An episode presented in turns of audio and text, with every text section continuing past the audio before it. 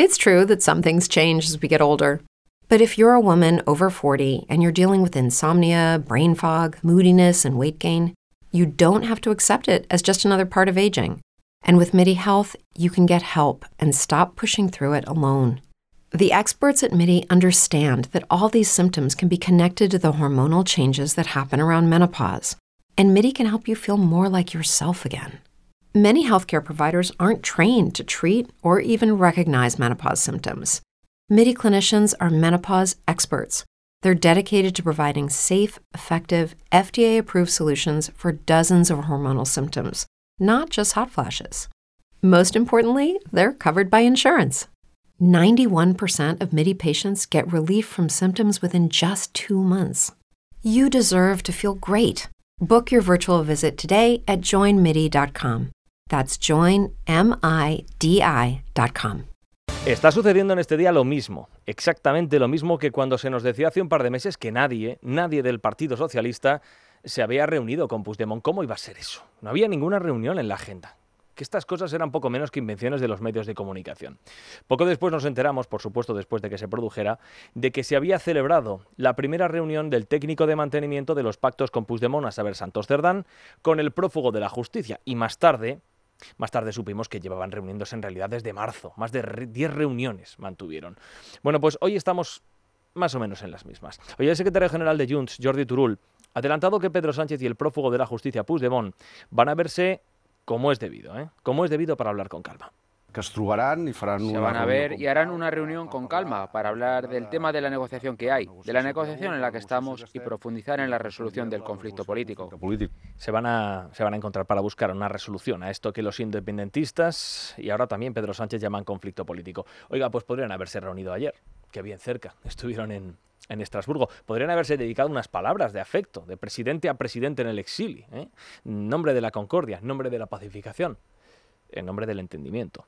Hoy algunas crónicas dicen que ayer se le notó al presidente en Estrasburgo incómodo, con la mirada esquiva. Pero hombre, no nos habían contado que no había nada más maravilloso que esta nueva etapa de reencuentro con Puigdemont. Bueno, resulta que Pedro Sánchez está esperando a que, a que Feijó se reúna con él y de Puigdemont estamos fingiendo que no sabemos absolutamente nada a ver si van a estar haciendo lo mismo que hace dos meses cuando el PSOE jugaba al escondite con la prensa para no contar que ya se estaban reuniendo con el prófugo. Bueno, los dirigentes socialistas le han hecho preguntas sobre este encuentro, claro. La primera, la portavoz mm, del partido y portavoz del gobierno también, por cierto, Pilar Alegría. Oiga, se van a reunir con Pedro Sánchez, se van a reunir Puigdemont con Pedro Sánchez, como dice Turul. Pues eh, siento decirles que, a mí desde luego no, me consta esta cuestión en agenda no, no, no aparece, no, está reflejada esta cuestión en, en la agenda del presidente. A ella no le consta porque no está en la agenda del presidente. Bueno, puede estar en la agenda del secretario general del PSOE tal vez, que esta es bastante menos pública. Pero en todo caso, que no esté en la agenda no quiere decir que no vaya a tener lugar esa reunión. Hay encuentros que están fuera de la agenda. Bien lo sabe el Partido Socialista. Insistimos, es que, es que su secretario de organización se reunió diez veces con Puigdemont y bien que lo ocultaron. En todo caso, a Turul le han puesto esto que acaban de escuchar ustedes de Pilar Alegría. Y claro, viene a decir la ministra Alegría, viene a decir, oiga, la ministra Alegría no está enterada, dice Turul.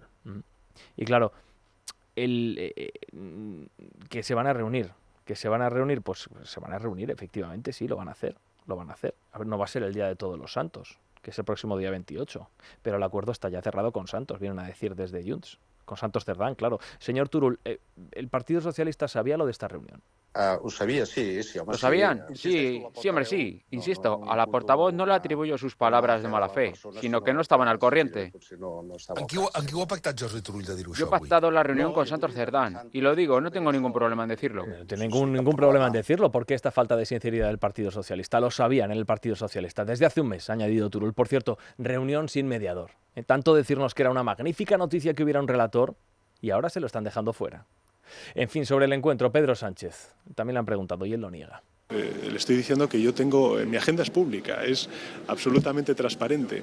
Lo que tengo es una reunión con el presidente de la Generalitat el 21 de diciembre. ¿Lo niega o no lo niega?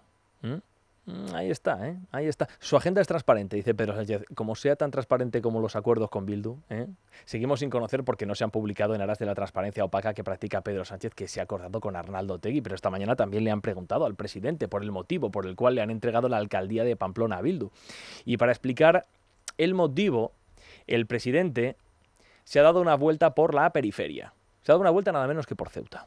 Fíjese, esto son, son cosas curiosas porque eh, ayer mismo también eh, eh, el Partido Socialista en Ceuta ofreció el dar un apoyo más estable al gobierno del Partido Popular en Ceuta, haciendo un gobierno entre el Partido Popular y el Partido Socialista, lo cual el Partido Popular ha dicho que no.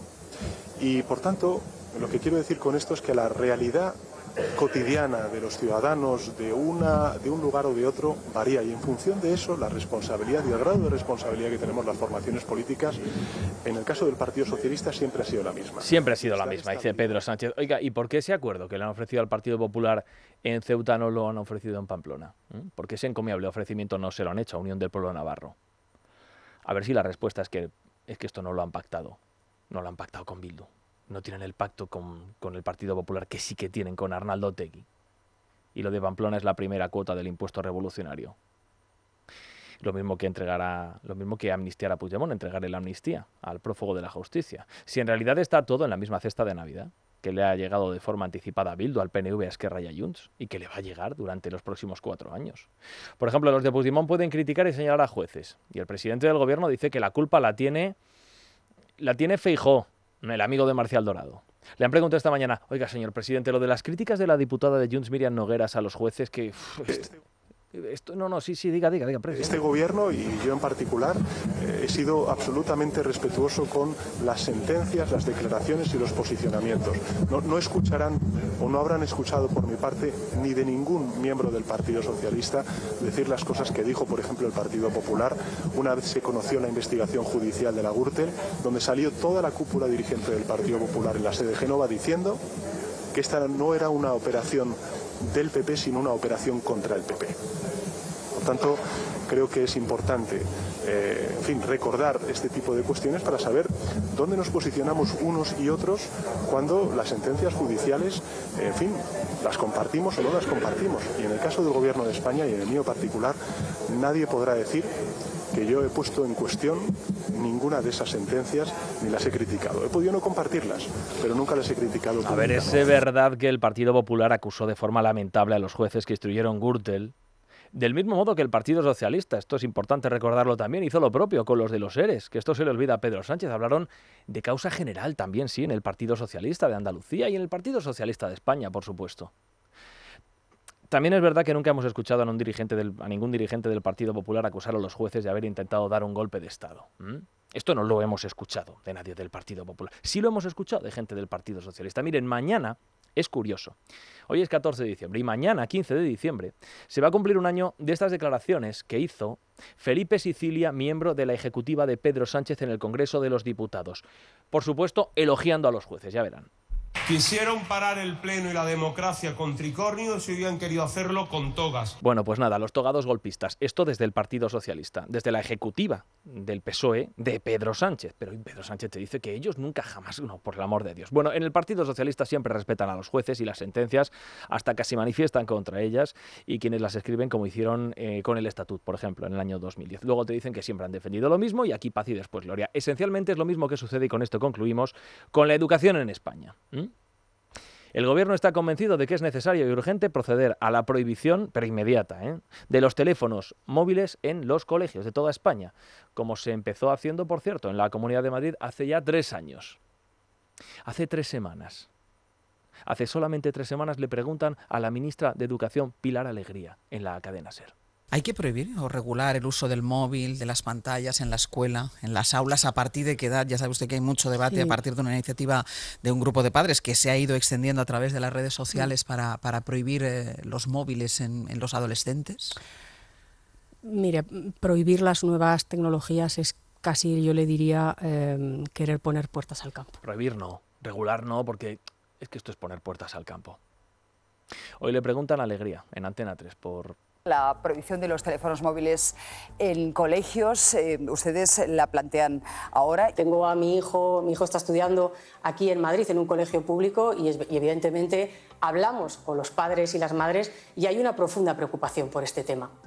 Y desde luego teníamos que dar respuesta a esta inquietud y a este problema y por eso esa propuesta. Porque nos parece importante regular el uso de los teléfonos móviles en primaria y también en secundaria sobre todo porque se trata que los chavales, que los niños, que los jóvenes, cuando van a la escuela, cuando van al instituto, entiendan que lo importante es eso, es estudiar y es formarse. ¿Cómo no va a ser estudiar y formarse lo importante?